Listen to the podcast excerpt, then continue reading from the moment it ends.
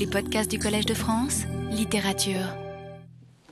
Les deux dernières leçons ont donc été consacrées il y a 15 jours à, à l'oubli des Lumières dans cette mémoire de la littérature que représente la recherche du temps perdu, et euh, la semaine dernière à la persistance de l'Ancien Régime, un petit peu comme les deux aspects de la même pièce, enfin les deux faces de la même pièce. Euh, c'est cela qui a été donc le, territoire de ces deux dernières leçons. Et je voudrais commencer par euh, deux compléments. Euh, il y a 15 jours, à propos du XVIIIe siècle, j'avais mentionné notamment l'absence de Rousseau et je disais la semaine dernière que quelqu'un m'avait envoyé une lettre me disant, euh, me rappelant ce qu'écrivait Lucien Daudet à ce propos, et j'avais dit la semaine dernière que je commenterais cela. Alors, le, passage en question, c'est celui-ci, c'est Lucien Daudet, donc euh, proche ami de, de Proust, hein, fils d'Alphonse Daudet, frère de Léon Daudet, qui est l'auteur d'un des premiers articles sur Du côté de chez Swann dans le Figaro en 1913 qui euh, commente cet article, son propre article, lorsqu'il le republie en 1929 avec euh, les lettres que Proust lui avait envoyées.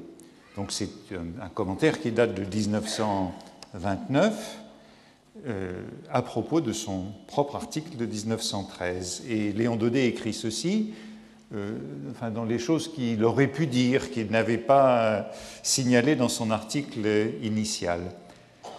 Enfin, Marcel Proust, qui avait une profonde admiration pour les confessions, ne s'apparente-t-il pas quelquefois à Rousseau, surtout dans le premier Swann, c'est-à-dire dans Combray, dans le début du côté de chez Swann, voire dans Swann certains passages d'un cynisme tout naturel, et dans les confessions, telles pages assez proustiennes.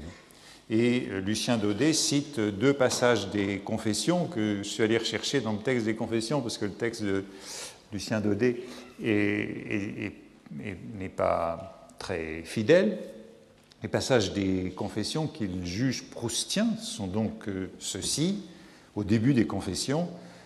Je me rappelle toutes les circonstances des lieux, des personnes, des heures, je vois la servante ou le valet agissant dans la chambre, une hirondelle entrant par la fenêtre, une mouche se poser sur ma main tandis que je récitais ma leçon.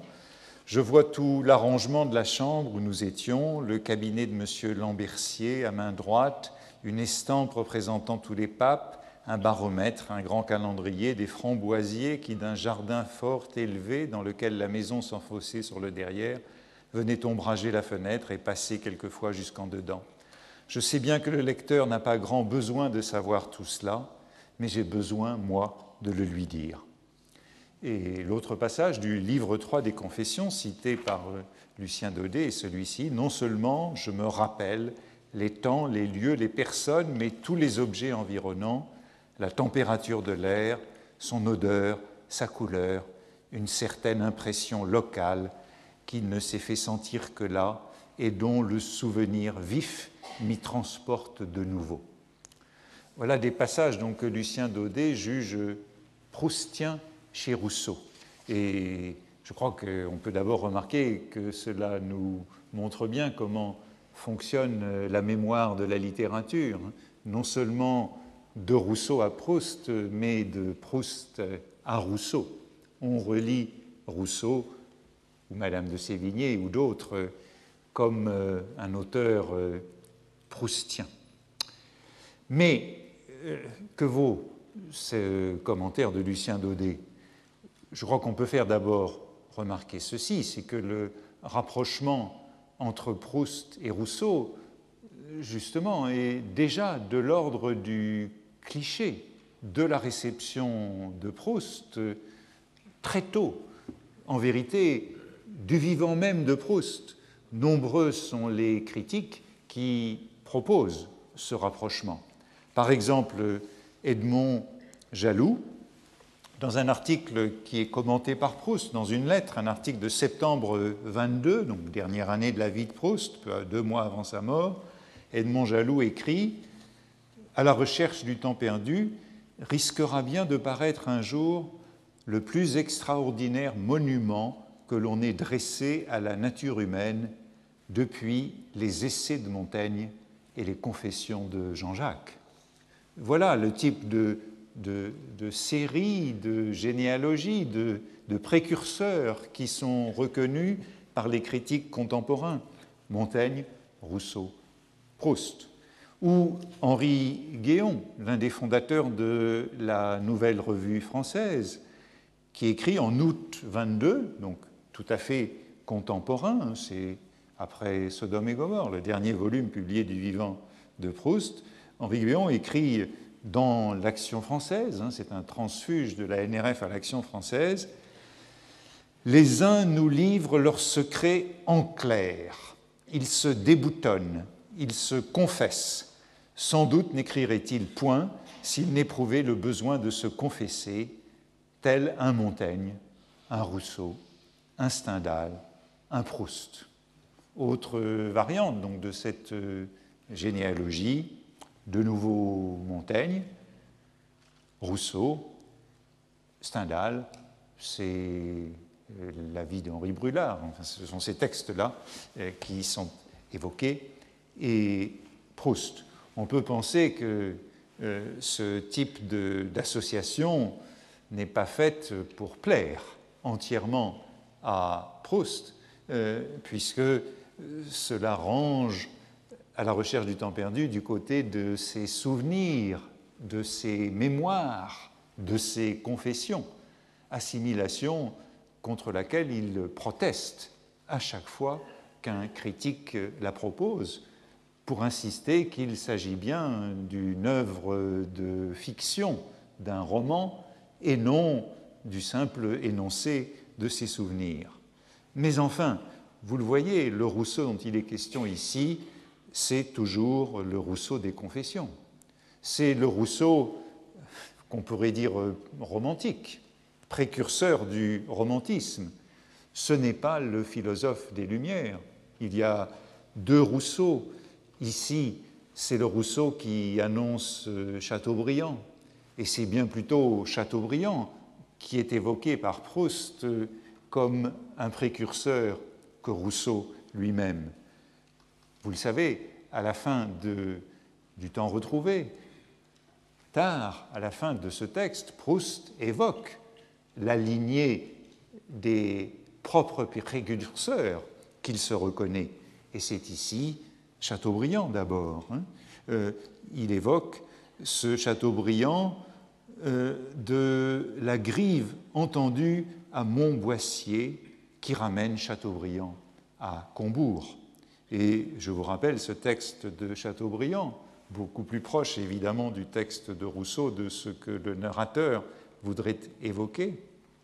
Je fus tiré de mes réflexions par le gazouillement d'une grive perchée sur la plus haute branche d'un bouleau. À l'instant, ce son magique fit reparaître à mes yeux le domaine paternel.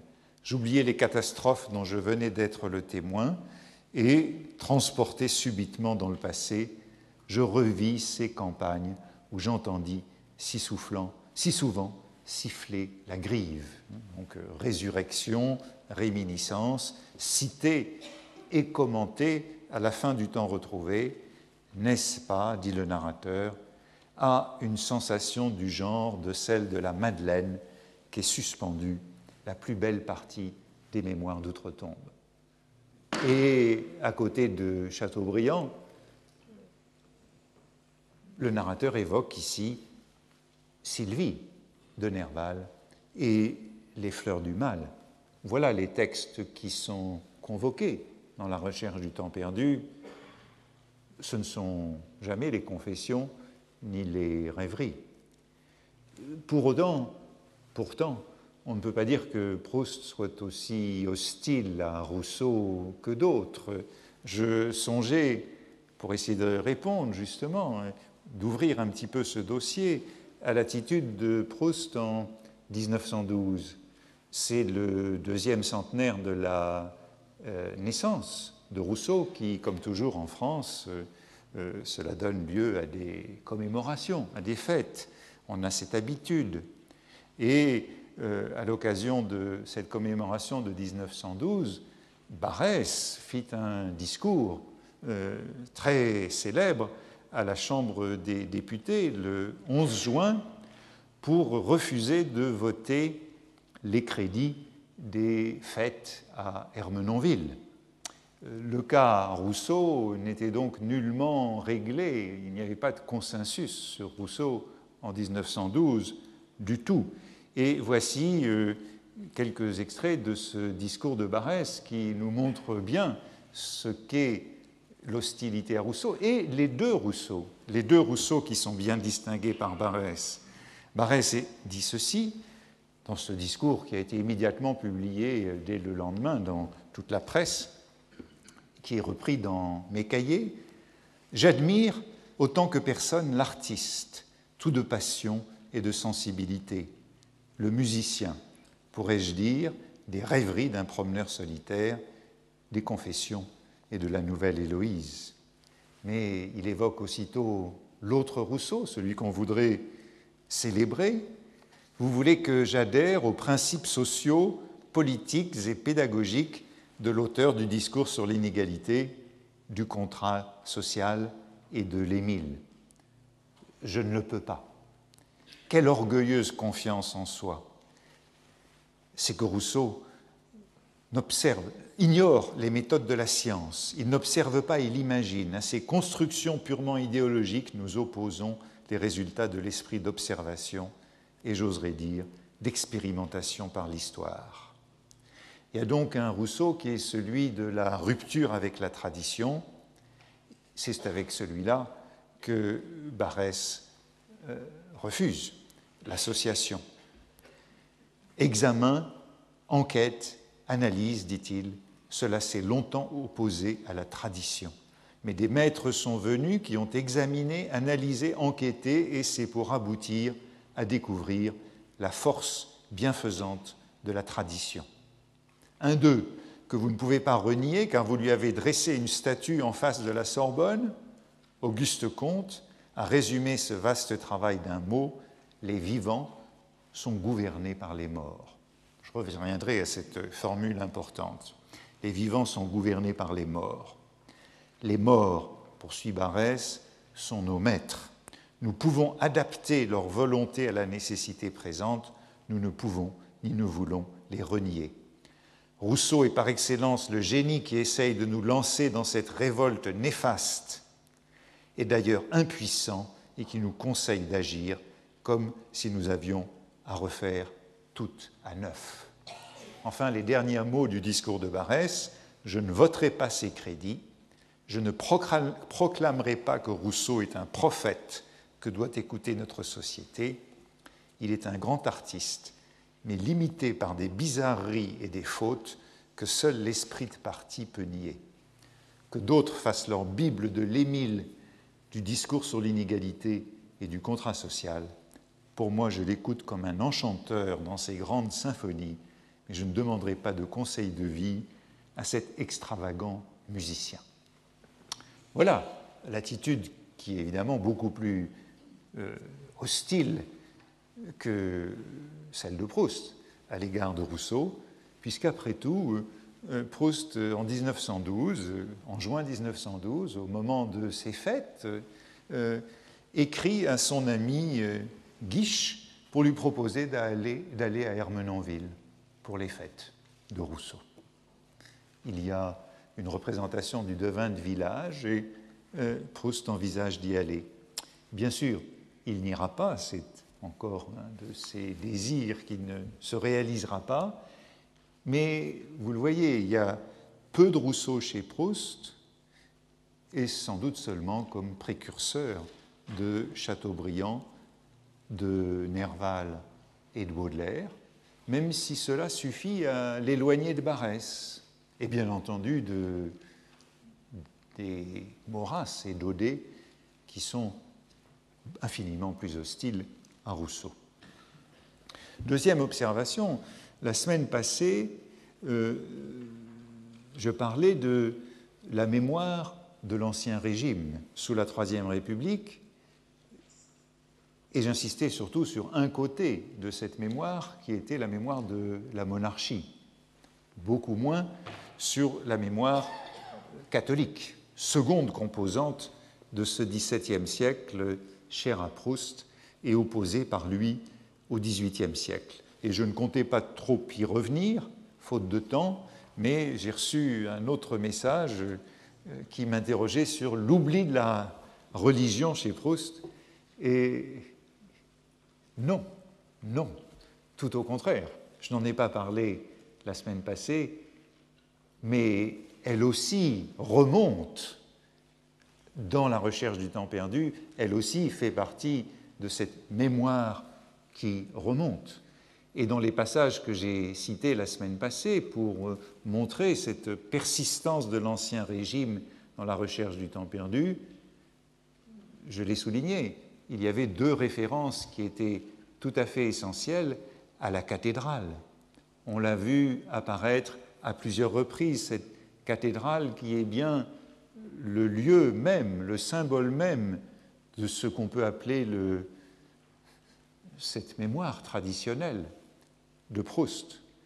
On l'a vu apparaître d'une part lorsque le narrateur disait, pour envisager que la politesse ne disparaisse pas dans la société nouvelle et qu'une hiérarchie se reconstitue en démocratie, le narrateur disait, les cathédrales exerçaient un prestige bien moins grand sur un dévot du XVIIe siècle que sur un athée du XXe. Souvenez-vous de cette phrase. Et puis, seconde allusion à la cathédrale, c'était lorsqu'il décrivait au début du côté de Guermantes l'hôtel de Guermantes avec euh, euh, l'aristocratie au fond euh, de la cour, mais autour de cette cour, toute une communauté, communauté populaire et bourgeoise dans les étages. nous lisions ceci, comme les échoppes qu'on voit à côté au flanc des cathédrales que l'esthétique des ingénieurs n'a pas dégagé. Voilà cette communauté autour de la cour de l'hôtel de Guermantes.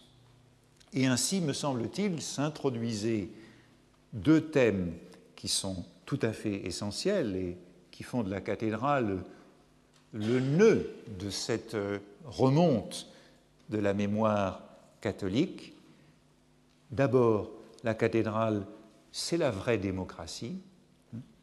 Cette communauté médiévale qui est représentée par la cathédrale et qui sert de métaphore pour l'hôtel des Guermantes. Et deuxièmement, la cathédrale, c'est la persistance esthétique, c'est même la rédemption esthétique euh, de, du Moyen Âge. Il y a là, dans le texte que j'ai cité, hein, les cathédrales exerçaient un prestige bien moins grand sur un dévot du XVIIe siècle que sur un athée du XXe, un souvenir d'Émile Malle, comme on le sait, euh, presque tout ce que Proust raconte sur cet art du euh, Moyen Âge vient soit de Raskin, soit d'Émile Malle. C'est Émile Malle qui disait dès la seconde moitié du XVIIe siècle, l'art du Moyen Âge devint une énigme. Au XVIIe et au XVIIIe siècle, les bénédictins de Saint-Maur, quand ils parlaient de nos vieilles églises, font preuve, quand ils parlent de nos vieilles églises, font preuve d'une ignorance choquante chez de si grands érudits. Émile Malle évoquait donc cet oubli du Moyen Âge, oubli d'une tradition euh, dès l'âge classique. Mais cette tradition oubliée, elle peut être euh, retrouvée, elle peut être restaurée, elle peut remonter. Et c'est ce qui est arrivé au XIXe siècle. Le Moyen Âge survivait tapis dans la mémoire des lieux. Et vous le voyez, l'autre allusion, d'un côté c'est Émile Malle et cette résurrection du Moyen Âge, et de l'autre côté, c'est Viollet-le-Duc. Hein. cette esthétique d'ingénieur, ces restaurations abusives qui prétendent éliminer les échoppes autour de la cathédrale et revenir à une pureté originelle, mais ignorante de l'histoire et de la tradition.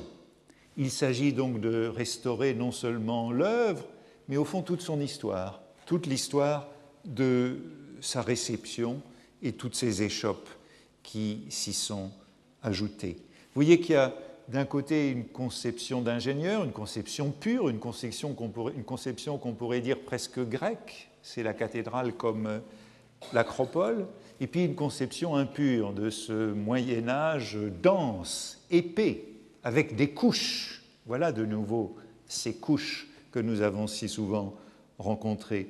Et vous voyez que euh, le narrateur euh, de Proust est à la recherche d'une ligne très fine entre les deux, entre l'oubli du Moyen Âge, l'oubli de la cathédrale, l'oubli de la tradition, et puis cette reconstitution d'ingénieurs.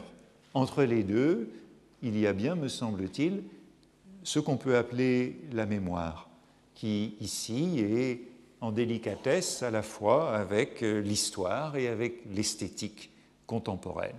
Il faut donc dire quelques mots de cette mémoire catholique, de cette mémoire qui est présente dans la recherche du temps perdu, euh, et notamment euh, au moment de la séparation de l'Église et de l'État, puisqu'après l'affaire Dreyfus, c'est le second engagement politique de Proust. Mais cette euh, sensibilité à la mémoire catholique, elle est déjà très présente dans un texte beaucoup plus ancien, un texte assez violent du jeune Proust qui est intitulé L'irréligion d'État. Texte de 1892, publié dans la revue Le Banquet, la revue des jeunes gens du lycée Condorcet, c'est un texte qui est signé Laurence, donc euh, on l'attribue à Proust parce qu'il est attribué à Proust par son ami euh, Fernand Gray sans aucune ambiguïté. C'est un texte qui s'élève contre le gouvernement actuel. En 1892, ce n'est pas encore euh, Émile Combes, mais c'est déjà l'anticléricalisme d'État.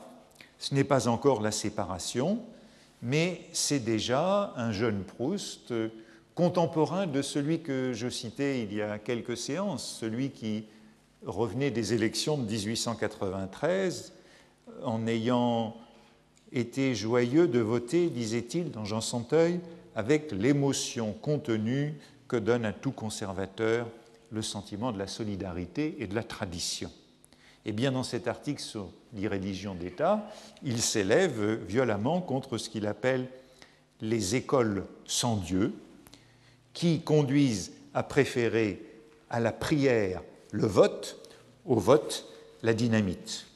Vous voyez comme il va vite hein, euh, de, euh, de, de l'Église à la République, au radicalisme, à la République radicale, euh, à la dynamite au moment, de, au moment des attentats anarchistes. Hein. tout ça coïncide absolument euh, avec les attentats anarchistes du début des années 1890. Les radicaux, dit-il, persécutent la religion sous toutes ses formes, et il y a là, de la part de ce jeune homme, une apologie de la France chrétienne, de la France qui doit au christianisme, dit-il, ses plus purs chefs-d'œuvre. Ce sont déjà les cathédrales, bien sûr. Mais cette euh, doctrine ou cette thèse est reprise dans l'article le plus fameux qui est intitulé La mort des cathédrales, article de 1904, publié dans Le Figaro, au moment de la discussion sur la séparation de l'Église et de l'État. On peut dire que c'est même avant les prises de position de Barès dans les articles recueillis dans le livre qui s'appelle La grande pitié des églises de France. Hein. Mais c'est tout à fait euh, tout à fait sur la même ligne que Barès. Euh, Proust, dans cet article, comme Barès, proteste contre la désaffectation des églises, hein. euh, ces églises qu'il appelle assassinées dans, dans, un autre texte sur Raskin, ces églises qui ne seront plus entretenues euh, par l'État, le culte ne sera plus subventionné et, dit-il, elles deviendront des musées, des salles de conférences, des casinos. Il faut donc euh, reparler ici de cette place de la cathédrale euh, comme véritable lieu de mémoire, comme mémoire vivante de cette vieille France. Et dans cet article, important de Proust, qui a été très remarqué à l'époque, euh, euh, on lit ceci. On peut dire, c'est au début de l'article, que grâce à la persistance dans l'Église catholique des mêmes rites, et d'autre part, de la croyance catholique dans le cœur des Français, les cathédrales ne sont pas seulement les plus beaux monuments de notre art, mais les seuls qui vivent encore de leur vie intégrale il y a deux termes qui sont très forts dans cette phrase. Euh, d'abord celui de persistance que je retrouve, euh, sur lequel j'avais insisté la semaine passée, cette persistance euh, du rite et de la croyance, et puis ce terme de vie intégrale. ce terme de vie intégrale dont je ne peux pas m'empêcher de penser qu'il est très marqué, hein, comme une signature d'une certaine proximité avec l'action française et la défense de ce que l'action française appelle nationalisme intégral. C'est un peu une signature. Et Proust de poursuivre en, en opposant les subventions aux reconstitutions historiques artificielles, par exemple les tragédies antiques au théâtre d'Orange, l'État subventionne des reconstitutions, c'est un peu l'esthétique d'ingénieur de tout à l'heure, hein, euh, des reconstitutions pures, mais veut détruire une mémoire qui, elle, est vivante. Et dans tout cet article, la liturgie catholique est présentée comme une mémoire, au sens de ces mémoires rhétoriques que j'avais évoquées dans mes premiers cours, hein, au sens de ces mémoires où tout est à sa place, où tout est symbolisé. Euh, tout cela vient d'Émile Malle, donc de cet historien euh, du Moyen Âge, de l'art du Moyen Âge, et Proust souligne combien dans la cathédrale tout fait corps, la liturgie et l'architecture et la sculpture. C'est un spectacle total, c'est une œuvre totale. Ainsi, dit-il, tout, jusqu'au moindre geste du prêtre, jusqu'à l'étole qu'il revêt, est d'accord pour symboliser, avec le sentiment profond qui anime la cathédrale tout entière. Jamais spectacle comparable, aussi géant, miroir aussi géant de la science, de l'âme et de l'histoire ne fut offert au regard et à l'intelligence de l'homme. La cathédrale est donc euh, mieux qu'un opéra de Wagner à Bayreuth, un spectacle total, un Gesamtkunstwerk. On peut dire, poursuit-il, qu'une représentation de Wagner à Bayreuth, à plus forte raison d'Émile ou de Dumas sur une scène de théâtre subventionnée, est peu de choses auprès de la célébration de la grand-messe dans la cathédrale de Chartres. Je poursuis ce texte de Proust car il nous concerne malheureusement directement. Proust souligne en effet que l'État subventionne les cours du Collège de France, qui, dit-il, ne s'adresse cependant qu'à un petit nombre de personnes, et qui, à côté de cette complète résurrection intégrale qu'est une grand-messe dans une cathédrale paraissent bien froids. Prenons-le comme nous voudrons, mais enfin nos froides leçons sont ainsi opposées aux grands-messes à Chartres et à Notre-Dame, euh, à côté des théâtres subventionnés qui satisfont, dit Proust, des besoins littéraires bien mesquins, comparés à ceux que satisfont les églises. Peut-être faut-il dire un mot de cette euh, pique contre le Collège de France. Proust ne savait pas si bien dire, hein, et probablement il réagissait euh, à l'anticléricalisme du Collège de France. Bien sûr, Bergson était professeur ici, mais euh, je, rappelais dans ma leçon inaugurale l'éviction de Brunetière en 1903. Hein. et Était avec euh, Denis Cochin, que j'ai évoqué il y a 15 jours, Denis Cochin qui était le, député euh, du 8e arrondissement, le député donc, de Proust, était l'un de ces, un de ces académiciens qu'on appelait les cardinaux verts parce qu'il soutenait euh, l'essai loyal de la séparation de l'Église et de l'État. Mais il y avait, dans ces années 1903-1904, au moment où Proust évoque ce collège de France subventionné, une fracture très nette entre le collège de France, qui élisait des anticléricaux, et l'Académie française, qui, elle, représentait bien plutôt euh, ce catholicisme libéral, représenté par Brunetière ou par Denis Cochin.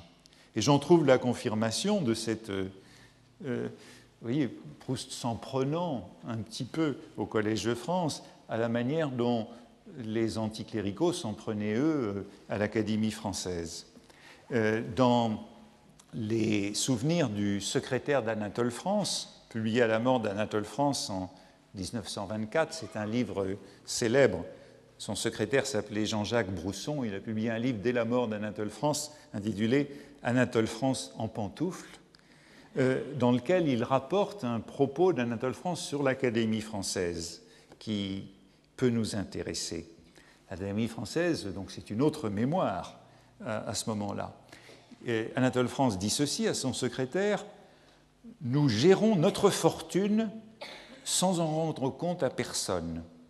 Le rabbinique GB m'a dit Cela est monstrueux, cela est inouï, cela est illégal il faut exiger que désormais aucune somme ne soit payée à l'Académie ou par l'Académie sans un ordonnancement de paiement du ministère des Finances.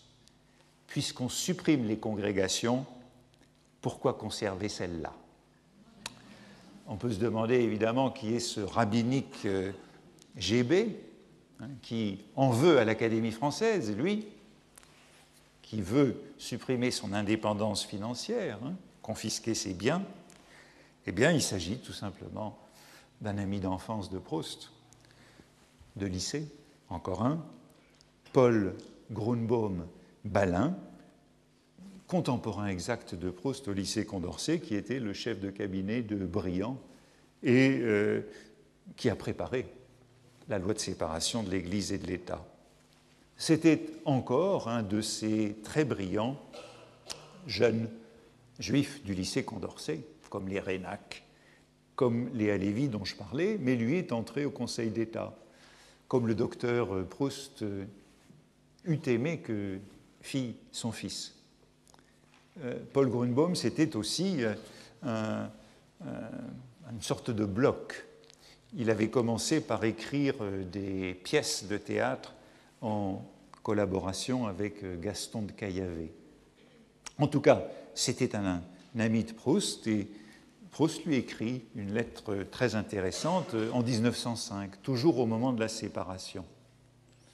Mon cher ami, il le tutoie et il le remercie d'avoir cité la mort des cathédrales, l'article dont je parlais contre la séparation, dans un de ses livres en défense de la séparation. Et ce Paul Grunbaum Balin reprenait tous les mêmes arguments.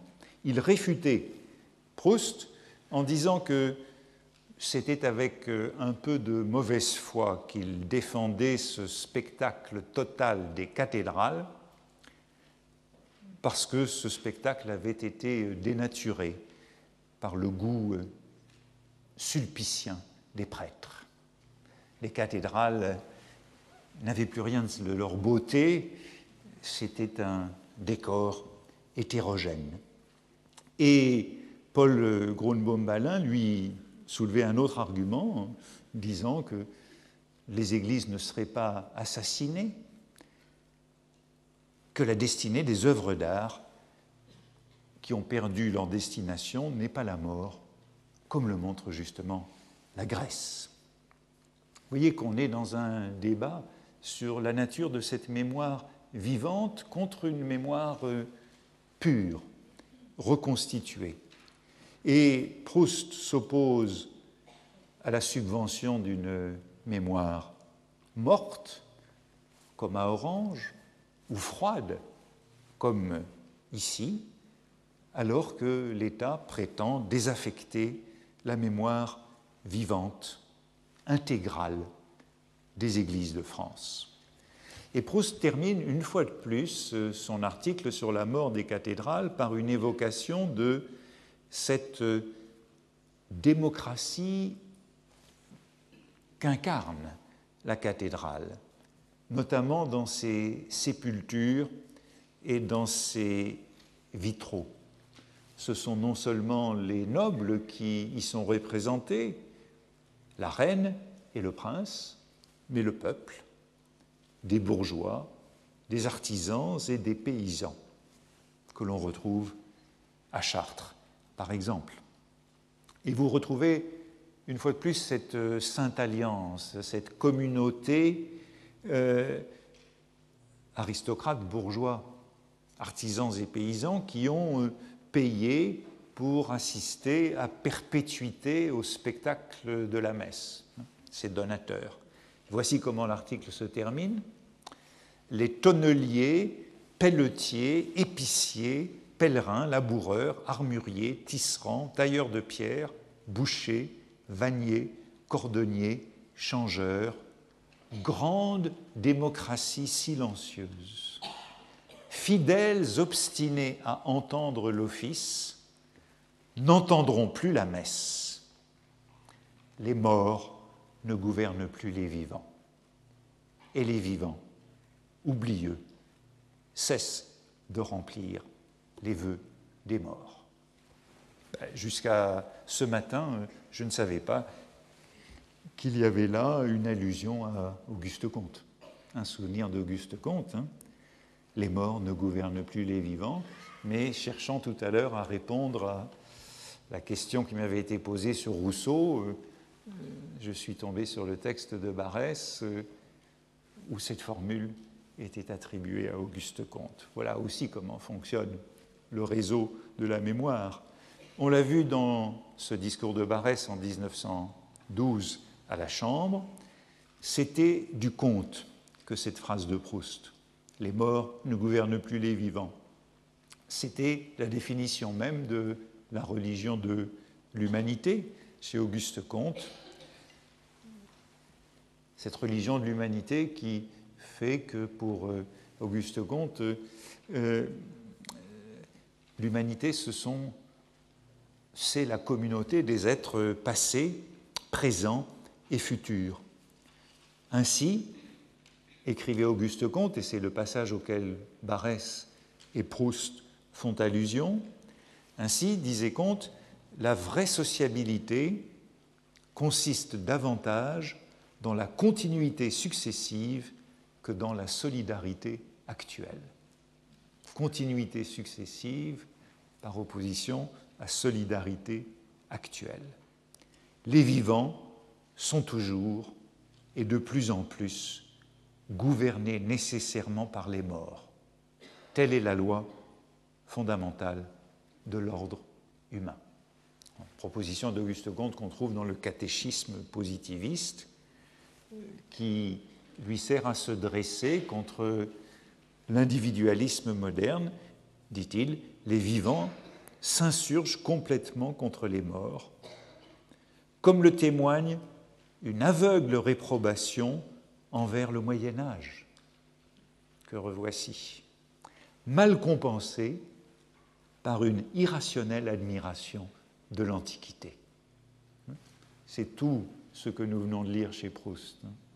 Cette réprobation de l'ensemble du Moyen Âge, mal compensée par cette irrationnelle admiration de l'Antiquité. Les spectacles d'Orange au détriment des cathédrales. Et vous voyez que Proust, comme Auguste Comte, réagit contre ce que Comte appelle cette insurrection moderne des vivants contre les morts. C'est évidemment un texte très important pour le Barès de la terre et les morts. C'est ce thème de la continuité par opposition à la solidarité. Et ici, peut-être ne peut-on pas oublier que la, solidarité, c'est le mot d'ordre de la République radicale des années 1890. Vous le voyez, on a un texte qui, euh, un texte de Proust sur la mort des cathédrales qui est tout à fait euh, important et euh, dans lequel je viens encore de trouver une allusion que j'ignorais et qui le contextualise beaucoup mieux, puisque c'est Auguste Comte qui est ici évoqué, et euh, l'importance de cette devise positiviste, euh, ne l'oublions pas non plus, pour la doctrine de l'action française. Vous voyez que ce que Proust condamne dans ces pages, c'est l'idée d'une rupture, d'un reniement de la tradition. Il fait appel à cette grande démocratie silencieuse, une sorte d'éloge du silence et de la communauté silencieuse, face à une démocratie qui n'est pas silencieuse. C'est celle de la vox populi, hein. c'est celle du vote et du suffrage universel. Proust fait appel à cette grande démocratie silencieuse qui est celle de la communauté de la terre et des morts, et il exige la fidélité à un pacte avec le passé, la tradition, la mémoire, que les morts gouvernent les vivants. C'est une proposition dont vous pourrez suivre la trace dans la recherche du temps perdu et dont je parlerai un petit peu la semaine prochaine. En tout cas, ce qui est en débat, vous le voyez, euh, ici, entre Proust et par exemple son ancien condisciple devenu euh, conseiller de Briand, rédacteur de la loi de séparation, ce qui est en débat, c'est le fait de savoir si les cathédrales doivent être une mémoire vivante, si leur existence doit être à travers un rituel, ou bien si elles doivent être des, monuments, des musées. Et euh, dans la Bible, dans d'Amiens, le texte de Raskin que Proust a traduit, cette question est centrale dans la Bible d'Amiens. Pour euh, Raskin, bien entendu, je cite Raskin, traduit par Proust, les formes architecturales d'une cathédrale ne pourront jamais vraiment nous ravir si nous ne sommes pas en sympathie avec la conception spirituelle d'où elles sont sorties pas de cathédrale, pas de beauté de la cathédrale sans euh, foi pour l'apprécier, cette beauté. En note de ce passage qu'il a traduit, Proust cite une opinion tout à fait contradictoire. C'est justement l'opinion de Léon Brunswick, dont j'ai déjà parlé, qui a deux ans de plus que lui, qui a été le précepteur de son frère, hein, euh, qui lui donnait des devoirs sur euh, Racine et Corneille. Et Léon Brunswick dit que pour éprouver la joie esthétique, pour apprécier l'édifice, il faut le sentir en harmonie, non plus avec quelque fin extérieure, mais avec l'état intime de la conscience actuelle.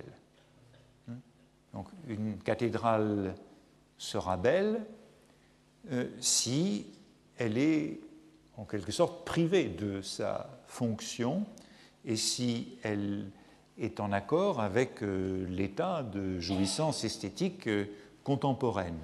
Léon Brunswick continuait en disant Une cathédrale est une œuvre d'art quand on ne voit plus en elle l'instrument du salut, le centre de la vie sociale dans une cité. Pour le croyant qui la voit autrement, elle est autre chose.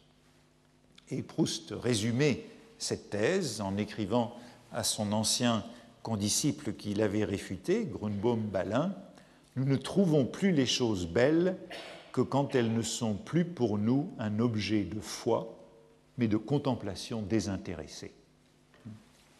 Cette esthétique du désintéressement, il faut qu'il y ait contemplation désintéressée pour que la chose soit belle. C'est un vieux débat. Hein. C'est encore celui qui concerne ces restaurations de Viollet-le-Duc. Faut-il dans ces restaurations retrouver l'état initial ou conserver les marques du temps, les marques de l'histoire?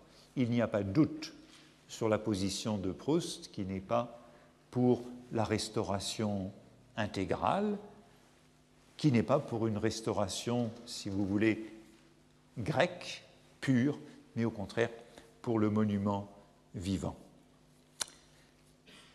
C'est un débat qui, d'une certaine façon, existe toujours. On l'a vu l'an dernier au moment de l'inauguration du musée des arts premiers. Il est toujours là, celui de la considération esthétique de l'objet rituel. En tout cas, vous voyez qu'il y a là un Proust qui est très mobilisé sur ces questions et qui, qui écrit beaucoup à ce sujet dans les années, dans sa correspondance des années, euh, autour des années de la séparation.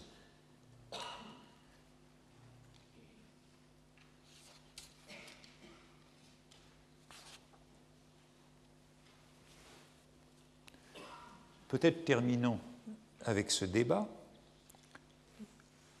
sur une certaine défense de la, France d'Ancien Régime au sens de cette France euh, catholique, cette communauté médiévale, cette démocratie silencieuse qui était représentée euh, dans les vitraux et dans les sculptures de la cathédrale, en évoquant directement ce passage auquel je faisais allusion euh, une fois ou l'autre sur ce symbolisme de Saint André des Champs durant la guerre de 14.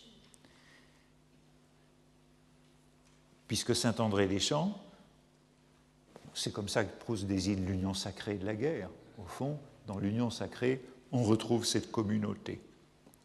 Saint Loup, dit-il, au moment de son héroïsme dans la guerre, est plus profondément français de Saint-André des Champs, plus en conformité avec tout ce qu'il y avait à ce moment-là de meilleur chez les Français de Saint-André des Champs. Seigneurs, bourgeois et serfs. Et qu'on retrouve toute cette communauté unifiée.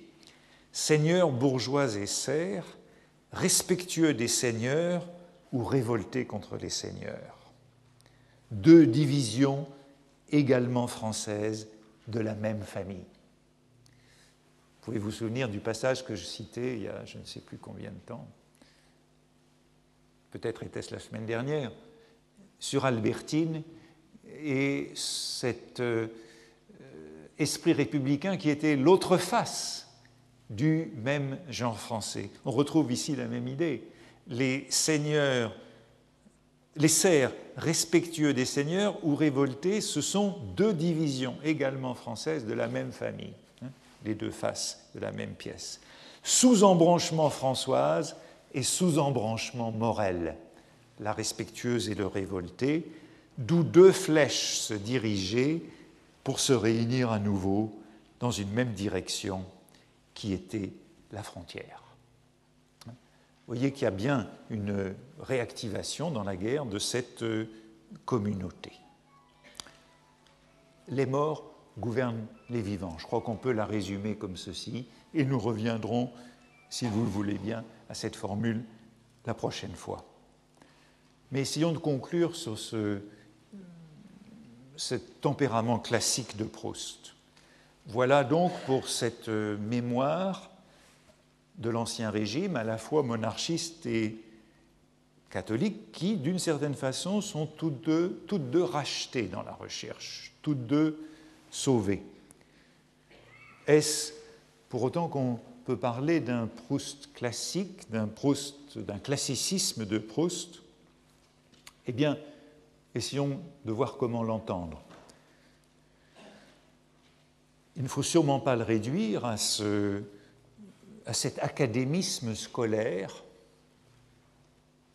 qu'on a vu euh, un peu ridiculisé la dernière fois dans Le devoir de Gisèle. Non plus qu'au nationalisme.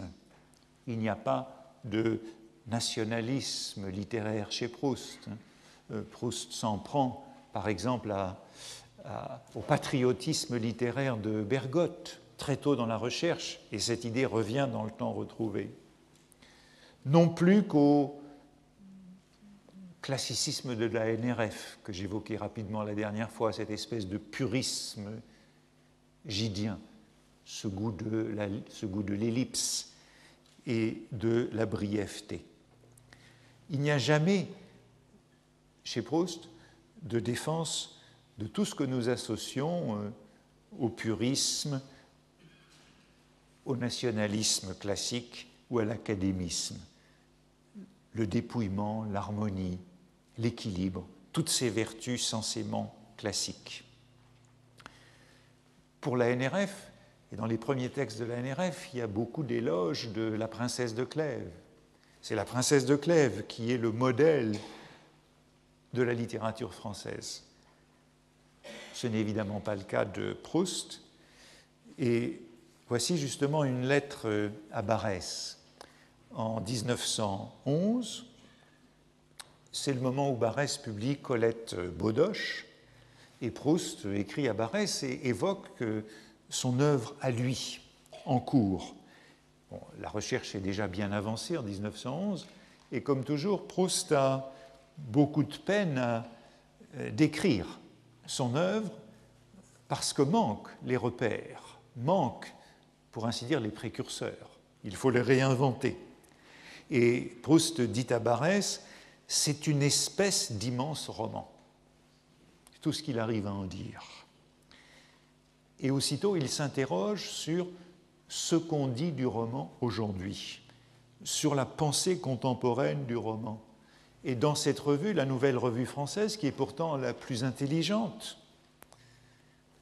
qui est toute jeune, qui a commencé en 1909, il réagit contre le privilège qui est accordé à la princesse de Clèves représentation du goût français contre le roman russe ou anglais. Proust fait ici allusion à un article qui vient de paraître dans la NRF qui disait ceci. Il y a dans le roman français une tradition qui remonte à la princesse de Clèves et qui confère à ce genre littéraire une esthétique très ferme et très différente de celle du roman russe ou du roman anglais. Et de continuer cet article en insistant sur ce genre français du récit généralement bref, fortement construit et qui va droit au but. La vie est observée, poursuit l'auteur, non dans ses détails, ni dans sa complexité, mais dans ses grandes lignes ce type de récit français est marqué par la logique, l'absence d'ornement, la sobriété, la fermeté, la rapidité et la précision. C'est là le vrai style du roman français, conclut l'auteur. Quand on lit cela, et que Proust y renvoie dans une lettre à Barès, on comprend euh, qu'il euh, doute de lui-même face à une doctrine aussi assurée et assénée avec autant d'autorité dans cette revue qui est la plus intelligente des revues. Et on comprend mieux quel est le devoir pour le narrateur de se trouver d'autres précurseurs, de s'inscrire dans une mémoire rivale. Je n'ai pas le temps d'y venir aujourd'hui, mais cette mémoire rivale, euh, c'est celle de Dostoïevski, Sévigné, Elstir, par exemple, celle de cette trilogie. Vous le voyez, Proust est bien, malgré cette remontée ou cette persistance d'un ancien régime, il est tout à fait en délicatesse avec cette tradition classique. On pourrait évoquer de la même façon son euh, article du lendemain de la guerre, cette préface à tendre stock de Paul Morand, qui est en entier une réfutation de la proposition d'Anatole France on écrit mal depuis la fin du XVIIIe siècle. Proposition de France, on écrit mal depuis la fin du XVIIIe siècle. Et Proust entreprend de réfuter longuement cette thèse. Il s'en prend au canon que France euh, propose pour la soutenir. C'est Proust qui parle de canon. Canon dans lequel il y a notamment sur la lettre sur les imaginaires de Racine. Et Proust de la commenter en ces termes Rien de si sec, de si pauvre, de si court. Vraiment, ces lettres à l'auteur des imaginaires sont presque aussi faibles que la ridicule correspondance où Racine et Boileau échangent leurs opinions médicales. Face à ces lettres de Racine, à cette correspondance maigre, dit-il encore, de Racine et de Boileau, en revanche, ce qu'il défend, c'est déjà Madame de Sévigné et Saint-Simon, comme modèle de prose française contre les classiques. Voilà la prose que Proust défend. Et souvenez-vous de cette apologie de la langue de Rousseau, puisque je voudrais revenir en concluant à Rousseau, puisque quand même Proust ne s'en prend pas toujours à lui, dans la fameuse lettre de 1908 à Madame Strauss, où Proust écrit, bon, c'est une lettre célèbre sur comment écrire, comment défendre la langue, la seule manière de défendre la langue française, c'est de l'attaquer, dit-il. Et voilà qu'on trouve ce très rare éloge de Rousseau quand on veut défendre la langue française, en réalité, on écrit tout le contraire du français classique. Exemple, les révolutionnaires Rousseau, Hugo, Flaubert, Maeterlinck tiennent à côté de Bossuet. Les néoclassiques du XVIIIe et commencement du XIXe jurent avec les maîtres. Voilà comment entendre donc le classicisme de Proust. Un classicisme de Proust qui n'est nullement fidèle à ce français classique, mais ce français classique, comme Proust souligne ici, c'est celui des néoclassiques du XVIIIe siècle et du XIXe siècle. Proust s'oppose radicalement à ce sens des classiques et je voudrais euh, terminer par une euh, dernière citation pour bien nous montrer quel est ce XVIIe siècle qu'il défend. Il n'est donc pas classique au sens de l'académisme, du purisme ou du nationalisme, mais au sens de, comment dire, cette, façon de porter la tradition, de, euh, réfuter l'idée de, rupture, de tout porter, hein, de solidarité et de continuité.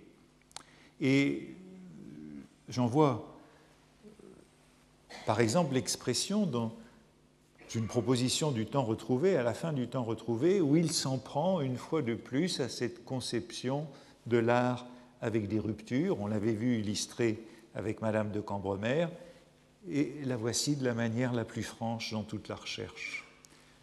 Je me rendais compte que le temps qui passe n'amène pas forcément le progrès dans les arts. Et de même que tel auteur du XVIIe siècle, qui n'a pas connu la Révolution française, voyez, de nouveau elle, ni les découvertes scientifiques, ni la guerre, peut être supérieur à tel écrivain d'aujourd'hui. De même, la Berma était, comme on dit, à 100 pics au-dessus de Rachel. Et le temps, en la mettant en vedette en même temps qu'elle stire, avait surfait une médiocrité et consacré un génie. Voilà ce qui l'intéresse et qui typiquement, je crois, rassemble toutes nos remarques. Hein la mémoire de la littérature dans son opposition à l'histoire signifie le refus de cette euh, loi moderne qui est celle de la rupture et de la solidarité avec euh, l'actuel. Il y a là une affirmation de la solidarité avec euh, toute la littérature et c'est toute la littérature qui est portée par l'œuvre de mémoire comme est celle de Proust. Ben, J'arrête là et bien nous aurons un dernier cours où nous essayerons de rassembler tout cela la semaine prochaine.